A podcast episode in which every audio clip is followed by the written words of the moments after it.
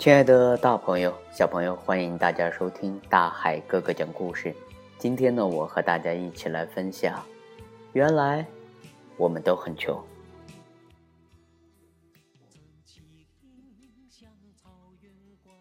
二零一一年博士毕业，和妻子啊，在一所二线城市大学工作，收入就不说了，全国统一市场价。而且我们两家呢都属于三线小城的富裕家庭。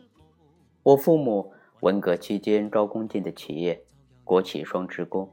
父母年轻的时候做生意包了个小工厂，八五年就是万元户。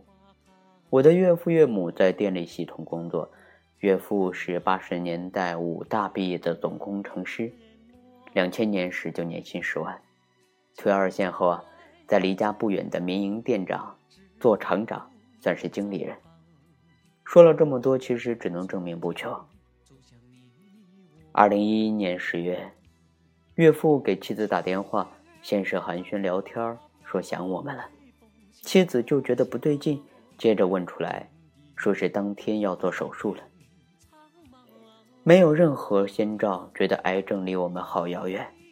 我们立即赶往老家的省会医院确诊，肝癌、胆囊癌。加胰腺癌，几个器官都发现了癌细胞。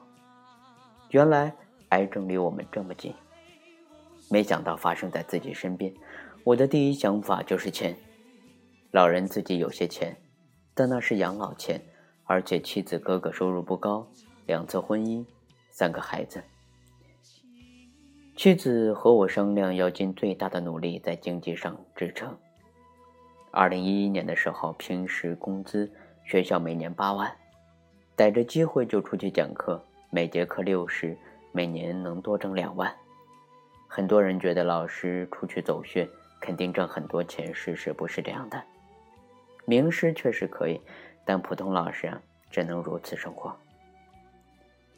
拼命找之前的朋友师长，找机会做项目，每年能多挣五万，我大概每年能拿十五万。妻子有空就去照顾岳父，每年学校工资五万。我们两个人在二零一一年的时候啊，年收入大概二十万。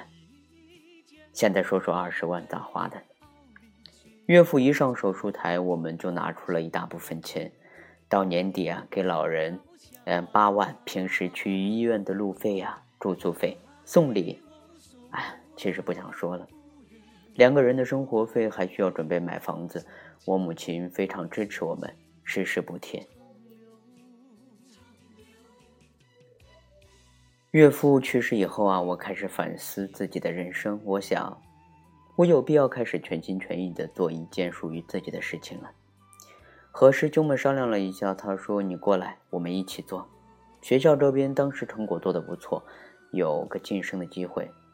我觉得我想到个更大的世界。家人也赞同。经过这次生死劫难，每个人都觉得，原来我们的小康之家这么容易被破坏。原来啊，我们这么穷。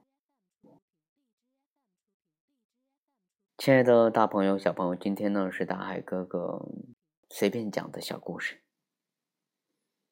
嗯，希望能给大家什么启发吧。这段时间由于工作太忙，没有嗯去做一些讲故事。非常对不起，感谢大家收听大海哥哥讲故事。